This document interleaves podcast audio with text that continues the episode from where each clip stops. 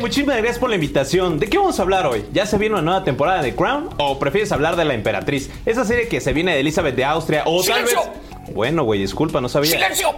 Llegó la quinta temporada de Cobra Kai y eso es lo único que importa. Ah, pues por ahí hubieras empezado, compa, porque te tengo unos datos que te van a volar la cabeza.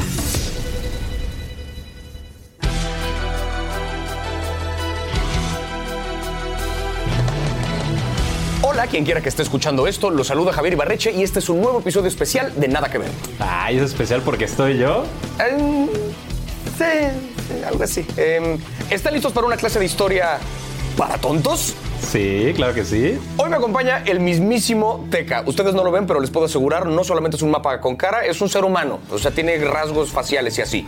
Ah, siempre es algo difícil de asimilar, no te voy a mentir. Con la quinta temporada de Cobra Kai entre nosotros, queríamos aprovechar la oportunidad para hablar de artes marciales desde un punto de vista diferente.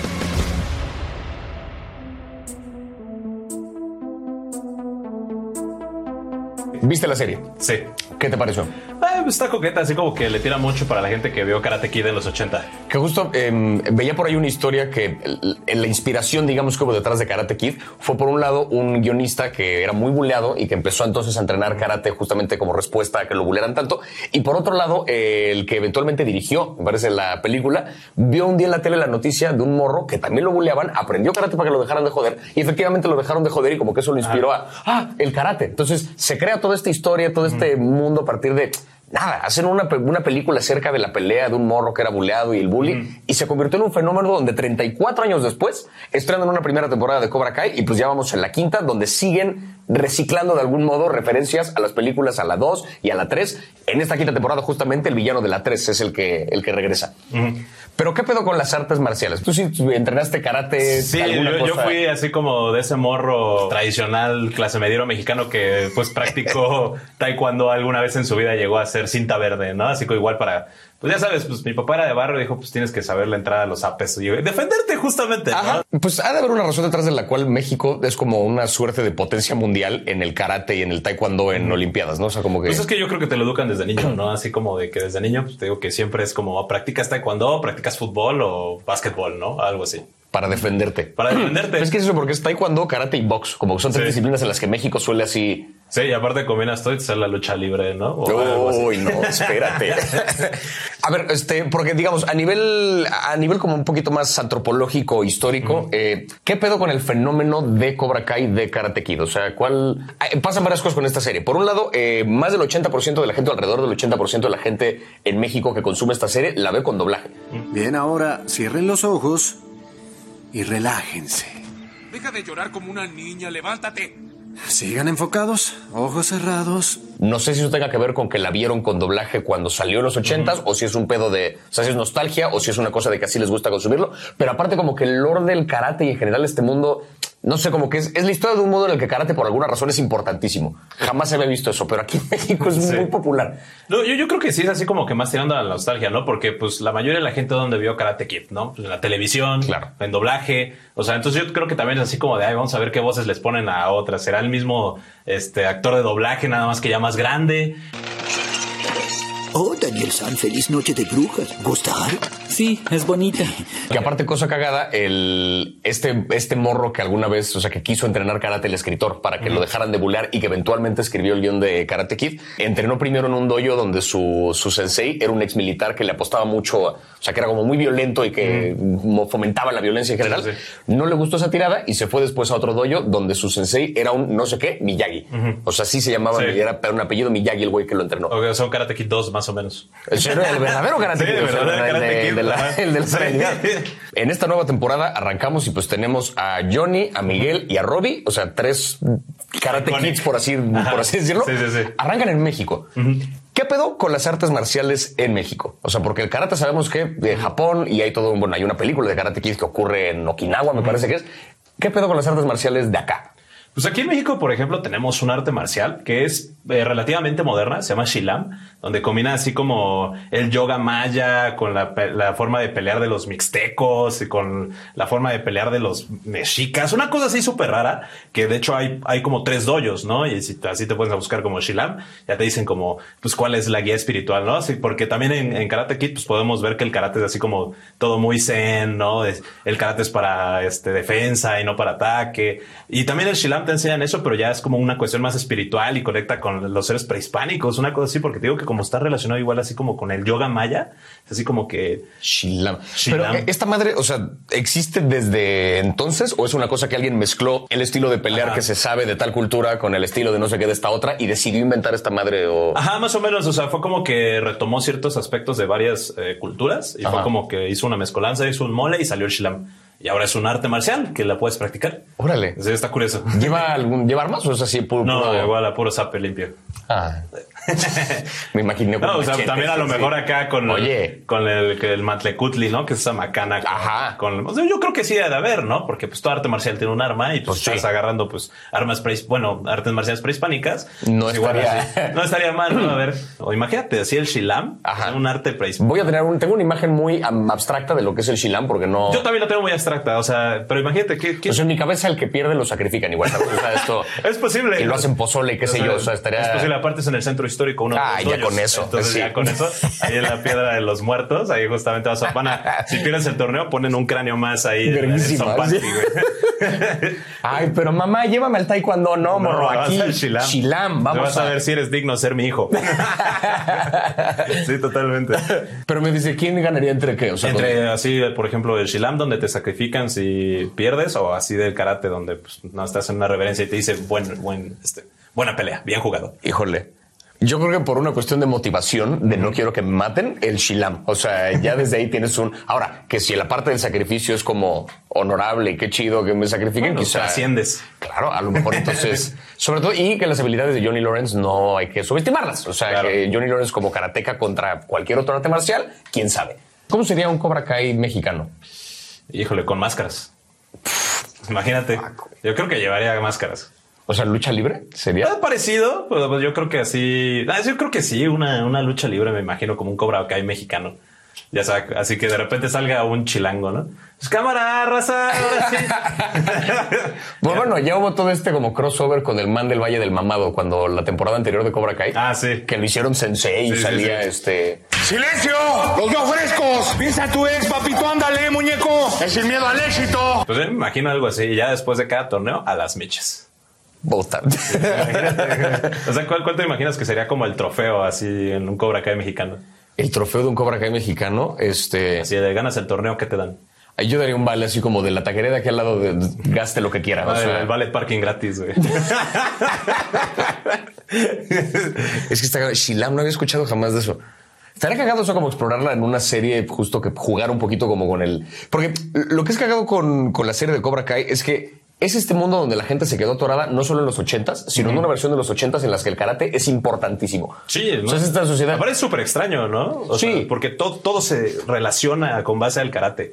Todo, los morros en la escuela practican karate y hay como jerarquías de popularidad según qué tan chingón eres como karateca. Hay un episodio, me acuerdo, creo que es al final de la primera temporada, cuando el primer torneo donde Cobra Kai revive y este y que Daniel Laruso entrena al hijo de Johnny. O sea, como en ese primer torneo que hay un morro que, que llega y ve que todo el mundo se emociona por el karate y dice, llevamos 50 años, esto es una tradición del pueblo, soy el único que no sabía. ¿Han estado haciendo esto durante 50 años?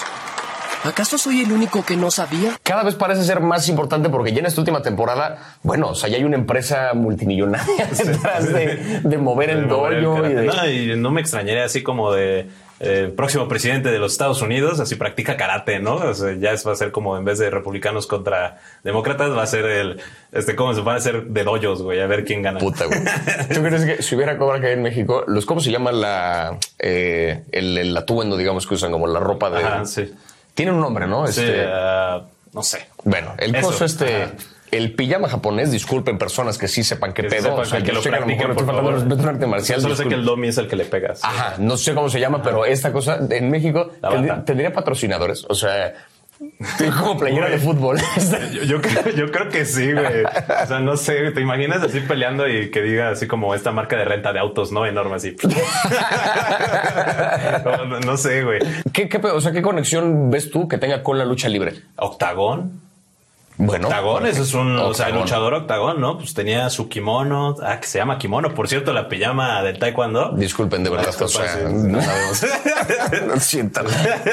Bueno, este, pues Octagon, ¿no? Que también es Claro. que traía su, este, su bandita con el Sí. sol naciente, ¿no? Muy Uy. karate. Entonces yo creo que ahí ya hay como un vínculo, ¿no? Porque sí, pues la lucha libre es un, es una disciplina totalmente diferente, ¿no? No vemos acá, pues que respeten, tengan alguna línea de respeto inclusive, ¿no? No. No.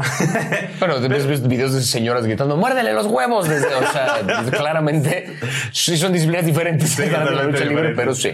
Sí, pues yo creo que hay como un vínculo, ¿no? Pues también la, pues, puedes mezclar muchas artes marciales dentro de la lucha libre, ¿no? O sea, si quieres respetar pues algunas de esas normas, también es válido, por eso se llama lucha libre, literalmente. Pero aparte ahí tiene un rollo performativo también donde de pronto, o sea, entras en personaje. Hay momentos como de, como de casi de sketch, ¿sabes? Donde de Sí. repente ciertas dinámicas donde el tipo de personaje que es uno contra el tipo de personaje que es otro. Y que eso en Cobra Kai un poco también creo que lo han asimilado, donde de pronto la, la entrada que tienen los personajes como representantes del dojo Cobra Kai, la forma en la que se peina el güey sí, este, sí. o sea, ¿sabes? Eso y conforme van evolucionando van cambiando. hacen todo un performance, ¿no? Claro. O sea, igual, y lo podemos ver así como, por ejemplo, ¿no? De los luchadores que van transformando sus nombres conforme van teniendo títulos, ¿no? Así de que de repente es el místico, luego místesis, luego Carístico, Misterión, eh, carístico, sí. ¿no? Así podemos ver el güey que, ¿cómo se llama? El Hawk, ¿no? Ajá. Ya que es primero un vato medio cachazapes, luego se vuelve Hawk y luego ya es Hawk, pero normal. o sea, tranquilito. no sé, así. Hawk con terapia. Ajá. Es que está cabrón, o sea, como el rollo del, del personaje para la pelea, porque le estás agregando como toda una carga dramática detrás del hecho de...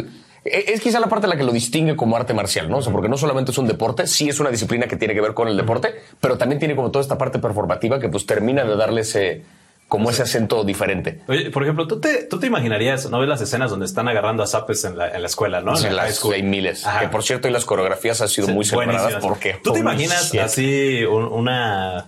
¿No ves que pues, en México está esa bonita costumbre, de- en- al menos en las escuelas públicas, así como de que de repente salían todos los niños de secundaria a pelearse? Sí. ¿No? O sea, cosas muy de Ciudad de México y no en otros estados. Pero en la Ciudad de México se da mucho eso, al menos en mis tiempos, ¿no? Sí. ¿Te imaginas una pelea así campal entre secundarias de karate? Puta. Así en eje central. Güey, imagínate así en eje central y Río Churubusco, güey, dos secundarias técnicas peleándose con karate. Porque en Cobra Kai ya ha habido como dos, tres momentos que como que, o sea, perfilan hacia eso, donde ya no Sí. son uno contra uno, ya son un mini ejército de karatecas Ajá. contra otro mini ejército de karatecas, pero que fuera toda la escuela. Toda la escuela, güey. Así, Sí. así que nada, la secundaria técnica 79 contra la secundaria técnica 82, ¿no? Ah, bueno, la diurna, ¿no? Por ejemplo, ya para que haya un poco más de Llegan suspenso. 500 morros y de... es una reverencia Güey, antes de agarrarse a ver. 500 morros en, en kimono, güey, pero con los colores de, la- de los uniformes, güey. Así el verde y el café. Hay como que Cobra Kai es un poco este mundo donde, o sea, parece que neta todo, de- insisto con esta cosa de que es un mundo que está obsesionado con el karate. Parece que todo se resuelve con karate. Con todo karate. se resuelve chingadazos, todo inmediato. Sí. O sea, cualquier situación Sí, es como... nadie se puede sentar a. Se me metió en la fila del súper, ¿sabes karate? Sí. ¡Ay! Ok, whatever, sí, va, listo. Así, supongamos que sí funciona. ¿Tú qué situación crees tú que sí resolverías a chingadazos? Híjole, yo soy una persona muy pacifista, pero depende, no sé. Alguien se tomó la última chela de mi refri, güey. Uh, No, padrino, no, eso no se perdona, ni tu mejor amigo, ni una infidelidad se perdona. Eso se no, una infidelidad se perdona, güey. Todavía. Pero alguien que se tome la última cerveza totalmente fría que estás guardando desde toda la mañana y dices, voy a regresar de la chamba, la voy a destapar y voy a descansar, voy a ver Cobra Kai, abres el refri y ya no está.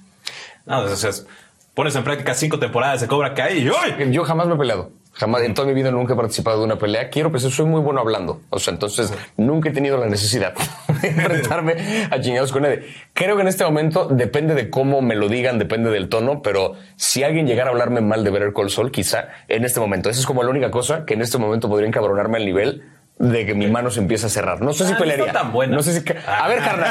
A ver, güey. A ver. ¿Quieres ponerte una mapita de verdad en la cara? Sí. Hay horas que, digo, Cobra Kai, podremos puta, hablar horas al Horas. respecto, pero hay por ahí otro contenido en Netflix que más o menos tiene que ver que también tiene que ver con la parte nostálgica, también tiene que ver con los chingadazos, tiene que ver con artes marciales, pero se va completamente más a la fantasía. Es el ascenso de las tortugas ninja, la película. No es las tortugas ninja nada más, es, o sea, estamos hablando de una cosa. Las tortugas ninja, los cómics son de que de finales de los 70, 80 por ahí, y la- los juguetes y demás a la fecha siguen saliendo películas de este pedo. Yo no sabía que había un fandom enorme de las tortugas ninja. Man. O sea, pero durísimo. Hasta apenas que vi como que la anunciaron. O sea, entre teorías, entre gente enojada, entre diciendo es que no están respetando el cómic, ya sabes, todo, ¿no? O sea, es así como de, brother, yo pensé que las tortugas ninja nada más eran una caricatura, ¿no? O sea, yo me quedé ahí. Me puse como que a checar y no, es un mundo enorme. Es un mundo gigantesco. Ha habido Enorme. videojuegos, además de los juguetes que fueron. En, su- o sea, en, en el documental este de, The Toys That Made Us hay un capítulo dedicado a las tortugas ninja porque justo como juguete icónico estuvieron al nivel de Star Wars, de Barbie, de... Vaya, Sí, sí, o sí. sea, estuvieron en un punto No, importante. yo fui apenas a una expo esos de, de la gente que colecciona juguetes viejos que tuve la oportunidad de ir. Igual es así como de esta tortuga ninja, 50 mil baros. ¿Qué? ¿Qué? Güey, está toda espintada, güey. O sea, ¿por qué? Pero está cabrón. Con esta peli pasó algo cagado que, una, si hay cómics de las tortugas ninja, como cualquier cosa que sale de un cómic, el qué tanto, qué tanto no lo respetan, siempre se vuelve un tema para los fans Sí, de, claro. de esa madre. Yo recuerdo la caricatura de las tortugas ninja que yo vi de morro, que pues se veían prácticamente idénticos, los cuatro. La única diferencia era el color del De antifaz y ligeramente como la mirada y a lo mejor el grosor de la cara. Acá de plano ya es un, o sea, ya es un matiz muy diferente. Rafael es gigantesco, ¿sabes? Es grande, está mamado. Leonardo es como más flaquito. O sea, ya son como la animación de los personajes ya corresponde un poquito más como con el carácter de cada uno de ellos. ajá. O sea, Rafael es el fuerte, es el encabronado, pues es un tipo muy grande. Muy grande. Miguel Ángel es como mucho más este, revoltoso, es más pequeño. Y eso fue una de las cosas que putó a la banda, pero que creo yo le suma un poquito a que la forma del cuerpo corresponda con lo que se supone que es cada. Pues sí, totalmente, porque ya lo adaptan a la personalidad de cada uno, entonces ya puedes, inclusive hasta sentirte identificado, ¿no? Si le agarras cariño, a cariño a uno de los personajes, o sea, siento que ya es así como que, incluso, o sea, si lo puedes pensar así como visualmente, ¿no? Exacto. Es más O sea, fácil. si por ejemplo, si tú hubieras aparecido en una pantalla y me empiezas a hablar de historia, quizá me vale verga, pero en el momento que te transformas en un mapa con cara, ah, qué diferencia te hago por Sí, atención, ¿no? Entonces creo que Qué va por ahí. sonó eso, pero está bien. Volvamos un poquito a México. Ok. Tanto en la caricatura como en las películas, como en todo, eh, siempre la pizza. Como una fijación de que lo, que lo único que les gusta y lo que tragan todo el tiempo es pizza. Pizza. ¿Qué sería aquí? La ayudas. La ayudas. Es la pizza mexicana. Si no saben qué es una tlayuda, una tlayuda, hagan de cuenta que es una tortilla así como de unos 40 centímetros de diámetro y tiene, o sea, como está untada en frijoles, eh, tiene col, aguacate, eh, jitomate y pues bueno, un corte oaxaqueño que se llama tasajo o chorizo o lo que sea que le puedes poner. Es básicamente una, una pizza, pero... Es una pero pizza mexa. Ajá, una pizza mexa. O también yo creo que serían, no sé, güey, tacos. ¿No? Podría ser. Tacos sí. Sobre todo porque como que un rollo de, o sea, ¿qué es lo que comen a las 3 de la mañana en Nueva York? Pizza. ¿Qué se come a las 3 de la mañana en la CDMX? Tacos. En Oaxaca son tlayudas. Por eso. Por eso. Ahora, yo te pregunto, Ajá. si las tortugas ninjas estuvieran en México, ¿tú crees que vivirían en la Ciudad de México o en Oaxaca? Tienes razón en Ciudad de México. Nada más, o sea, en Ciudad de México.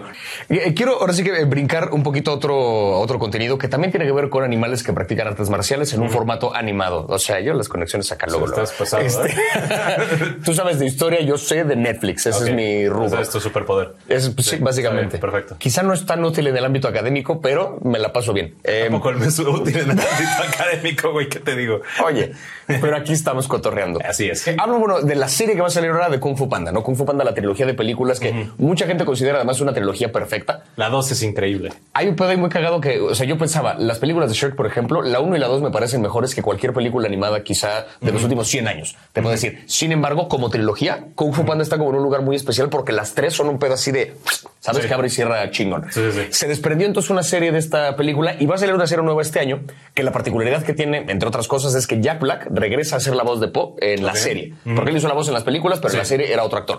Pensando un poquito en la dinámica de Kung Fu Panda, que tenemos, ahora sí que un poco igual que las tortugas ninja, tenemos animales que practican un arte marcial. Aquí estamos hablando de diferentes animales que conviven y que practican el arte marcial y que según el animal tienen como diferentes cosas, ¿no? El rollo de los pandas que como que se dejan ser y por eso fluye y la chingada. ¿Qué Sí, sí, animal, si ahora sí que, si pensáramos en una especie de Kung Fu Panda con, lleva la verga, Shilam se llamaba la, Ajá, Shilam. sí. Ajá. Si pensáramos en una suerte de Kung Fu Panda, pero con el arte marcial que decías al principio, Shilam. ¿Qué animal tendremos como protagonista en lugar de un panda? Si fuera aquí en México Oye, o sea, siguiendo la dinámica de que es un animal que pues deja, se deja fluir y que pues te transmite paz y aparte está bonito, güey. Un ajolote. O sea, totalmente, un ajolote Listo, va a sí, ser. O sea, listo, sería listo, eh, sí. Shilam ajolote, algo así sería la serie. ¿Cómo se llamara, O sea, güey, pero aparte Shilam queda súper chido porque ve, imagínate que, o sea, sustituye los animales de Kung Fu Panda con animales mexicanos, ¿no? O sea, tenemos, eh, no sé, güey, la, la tigresa sería un cacomistle, güey, ¿no? Sería un cacomistle, güey. La grulla sería un guajolote. Claro que sí. El, ¿cómo se llama? La mantis sería un grillo, ¿no? Digo, un chapulín. Un chapulín. Un chapulín. Y la serpiente, pues una serpiente cascabel, güey, una boa, no sé, güey, algo así cagado, ¿no? Verga. Y ya, güey. Y bueno, el panda lo sustituimos por un ajolote, pues porque, ¿por qué no? ¿No? Está chido. Porque aparte justo eh, lo que decías, importa que es adorable. O sea, para que la historia de esa, Sí, para que ese drama importa funcione, que importa que el animal que va a salvar del pedo. Necesitas un animal en peligro de extinción que esté bonito. Shit. Ahí está, es el ajolote. Carajo, yo no había o sea, como que en mi jamás pensé en panda ajolote, nunca brinqué de... bueno, pues es que yo relaciono, yo también sé relacionar cosas. Eso veo, sí, sí, sí. Es un lugar bien triste además porque adorable y está en peligro de extinción. Sí, no, shot, sorry. Sí. Este, ¿Cómo funcionaría la historia? O sea, si, lo, si él fuera en México, ¿cuál sería el villano, por ejemplo? Mm, el villano, por ejemplo, de la 1, que es un leopardo de las nieves. Ajá. Podemos poner un puma, ¿no? Ok. Sí, puede ser un puma, güey. El, la 2, ¿qué, qué es el malo? Un, este, un pavo real, ¿no? ¿Qué, qué? No, el, pavo, el de la 3 es el pavo, no es el de los cañones. Entonces el de la 2. Lo tengo un poco revuelto. Kung Fu No, Panda. el de la 2 es el de los El de la dos cañones. es el de los cañones, true, true, true. Sí, sí, sí. Ese, no sé, un pavo real. ¿Qué, qué, pone? ¿Qué animal es así bien ñero mexicano? Así que digas, este, este animal es un hijo de puta, güey. ¿Qué animal es bien ñero? Ajá, no sé, sí. un tlacuache, un este. No, esos son bonitos, Pero es medio ñero. el- o sea, ¿Por qué? no sé, como que. ¿No te gustan los lacuaches, güey? Sí, pero Pues está- nunca pero- dije que ñero fuera malo. O sea, ¿Un ñero porque roba o qué? quizá. I don't know. pues no sé. Imagínate un tlacuache villano, no estaría mal, ¿eh? Ya ha habido por ahí alguna película, ¿no? Un tlacuache era villano de algo, creo. Me tengo que acordar después porque según yo no es cierto. Era, era aliado. No, sí son chidos los Ok, tlacuaches, sí. Sí, sí, sí, sí. Sí, bueno, güey. Mira, inclusive sustituiría el cacomisle, güey, porque los cacomisles sí son bien ñeros, güey. Están bonitos, pero se comen, güey. Yo tengo gallinas en Oaxaca, se comen a los pollitos, güey. Los cacomisles me cagan. Están chidos, güey. Hay, por ejemplo, el. O sea, pensaba un poquito que en el, el kung fu como arte marcial siempre tiene esta imagen de, de que entrenas con el sensei lejos, apartado, en- ¿sabes? O sea, como que en, en las diferentes películas en las que ves que un personaje de repente se vuelve un maestro del kung fu, salvo en Matrix que se lo descargan así como un programa en la cabeza, en todas las demás hay un proceso largo de entrenamiento donde se va al monte a practicar monte y demás. En México hay algo así, o sea, hay alguna actividad mexicana, no te digo un arte marcial, pero hay alguna cosa acá. Así como que vete a retirar, Ajá. a menos que sea ir a empellotarte a Real de 14, no creo, güey. Alguien habrá o aprendido- comer hongos ahí alguien en habrá aprendido kung fu aparte. En San José del Pacífico, güey. También, pues te vas a la montaña, yo creo que es lo mismo, ¿no? Quizás el punto medio entre esto que te decía de Matrix y el resto, porque en uno le descargan un programa, en el otro ves un entrenamiento larguísimo. ¿Qué pasa? Yo voy a tragar peyote y regreso sabiendo un arte marcial. O sea, De hecho, pues supone que cuando comes peyote, o sea, vas a, pues no sé, a conectarte contigo mismo. Inclusive si vas a fumar sapo a Sonora, güey, que te vas así a la mitad del desierto, regresas con conocimiento. Esas personas saben cosas, güey. Mira, regresas con un conocimiento cual, no sé cuál sea, pero cumple todos los, o sea, cumple todas las características. Te vas con un chamán. Ajá, eh, con un sensei, A un correcto. lugar remoto y lejano, súper peligroso, de que si te descuidas te mueres, te pierdes. Sí. Vas a tener una alucin, ya sea pues porque entras a tu yo interior o O- una epifanía, ajá. una epifanía, ya en este caso, pues te drogas. y pues aquí regresas. no vamos a juzgar cómo llegó la epifanía, solo llegó. Solo llegó la epifanía y regresas con un conocimiento y una tranquilidad y un saber diferente, ¿no? Al que tú tenías al principio, porque llegas sin, sin conocimiento y ya regresas pues con algo, ¿no? Que descubriste, ya sea de ti mismo o de alguien más. Y todo mundo se va a enterar. Y todo el mundo se va a Porque enterar. sabes que fui, fui a una ceremonia de peyote. ¿Sabes que sea kung fu? Es lo mismo. O sea, como que es gente que no dejaría de estarte Porque están hablando de eso, ¿no? que fueron a hacer Sí, así como, y te lo va a recordar por un año. Pues es que vuelvo a Cobra Kai. O sea, perdón, pero todos en eso. ¿Sabes karate? Claro que sé karate. ¿Qué crees que soy un idiota? Güey, ¿por qué? Bueno, ¿Comiste peyote? Claro que sí lo hiciste. Güey, pues es que, mira, son dos viajes, son dos viajes diferentes, pero todos llegan a la misma finalidad. Bueno, con tanta plática, no sé si ya se me antojó inscribirme a una clase de karate o irme a la montaña o irme a Sonora a fumar sapo, pero cualquiera que sea el caso. Cualquiera de las cosas, pues, Este, Teca, y pues ya nos quedamos ahora sí que sin tiempo, pero mano, fue un placer tenerte por acá, Ah, de verdad. gracias Un placer, como siempre, platicar contigo. estuvo muy buena. Y pues bienvenido, nada que ver, es tu casa, mano. gracias, Muchas está, gracias. estoy muy contento. Puedes volver a tu forma de mapa. si sí, quieres. gracias. Este, Aquí está.